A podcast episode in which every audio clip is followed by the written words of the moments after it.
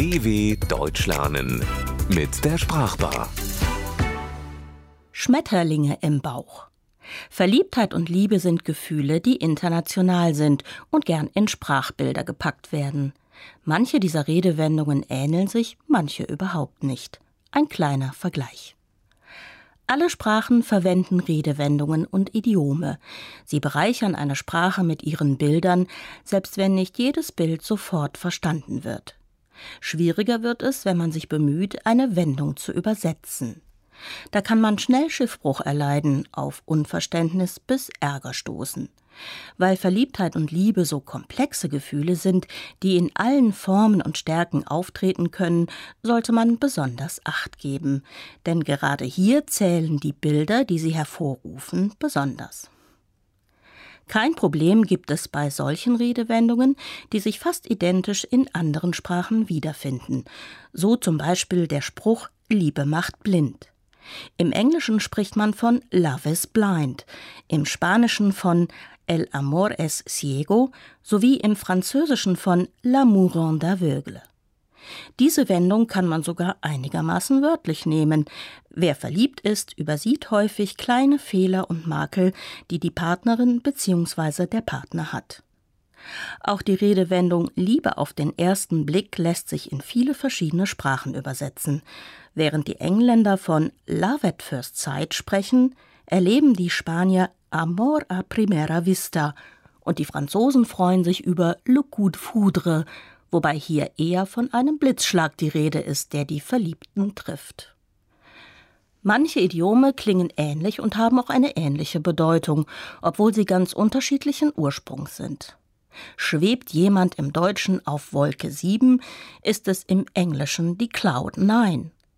Beides bedeutet, dass man allgemein sehr glücklich ist, natürlich ganz besonders, wenn man verliebt ist.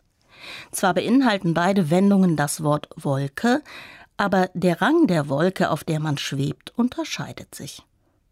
Während sich die deutsche Wendung auf die Bibel bezieht, in der davon die Rede ist, dass der Himmel in sieben Schichten eingeteilt ist und die oberste, die siebte Schicht, der Ort ist, an dem Gott mit seinen Engeln lebt, geht die englische Sprache weitaus naturwissenschaftlicher an die Sache ran. So teilte der englische Hobbymeteorologe Luke Howard im 18. und 19. Jahrhundert die Wolken in vier Grundformen ein, denen er Namen gab, die noch heute verwendet werden. Spätere Meteorologen erweiterten sein System auf insgesamt zehn Kategorien von Wolken am Himmel. Die Kategorie 9 sieht am ehesten aus wie ein flauschiges Kissen, auf das frisch Verliebte ihren Kopf legen möchten. Manchmal kommt es auch vor, dass Redewendungen in anderen Sprachen nur auf den ersten Blick gleich scheinen. Erkennt man aber den übertragenen Sinn der sich ähnelnden Formulierungen, fällt auf, dass der Schein trügt. Ganz schnell in die Hose gehen kann es, wenn etwa ein englischsprachiger Mann von seiner neuen deutschen Freundin gefragt wird, ob er, wie sie auch, Schmetterlinge im Bauch hat. Im Deutschen bedeutet es, verliebt zu sein, ein Gefühl in der Magengegend zu haben, das sich anfühlt wie unzählige kleine Schmetterlinge, die dort herumfliegen. Dieses Kribbeln im Bauch drückt auch die englische Wendung Butterflies in my stomach aus. Nur ist es kein Ausdruck von Verliebtheit, sondern von innerer Unruhe und Nervosität bis hin zu Ängstlichkeit. Natürlich hat auch jede Sprache besondere, einzigartige Idiome übers Verliebtsein.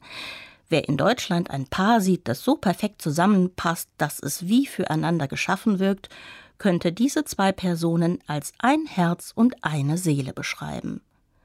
Wer sich gerade auf Englisch unterhält, kann von der Phrase A Match Made in Heaven Gebrauch machen. Auch dieser Spruch bedeutet, dass diese zwei Menschen so gut zusammenpassen, dass da eine höhere Macht im Spiel gewesen sein muss. Wer dann den Zustand von Schmetterlingen im Bauch, von schwebenden Wolken, egal ob sieben oder neun oder mehr verlässt, kann sicher sein, dass sich in jeder Sprache jede Menge Redewendungen und Idiome finden lassen zum Zustand wahrer Liebe. Solltet ihr jemanden gefunden haben, den ihr von ganzem Herzen liebt, und diese Person spricht Spanisch, dann könnt ihr sie mit folgender Aussage beeindrucken.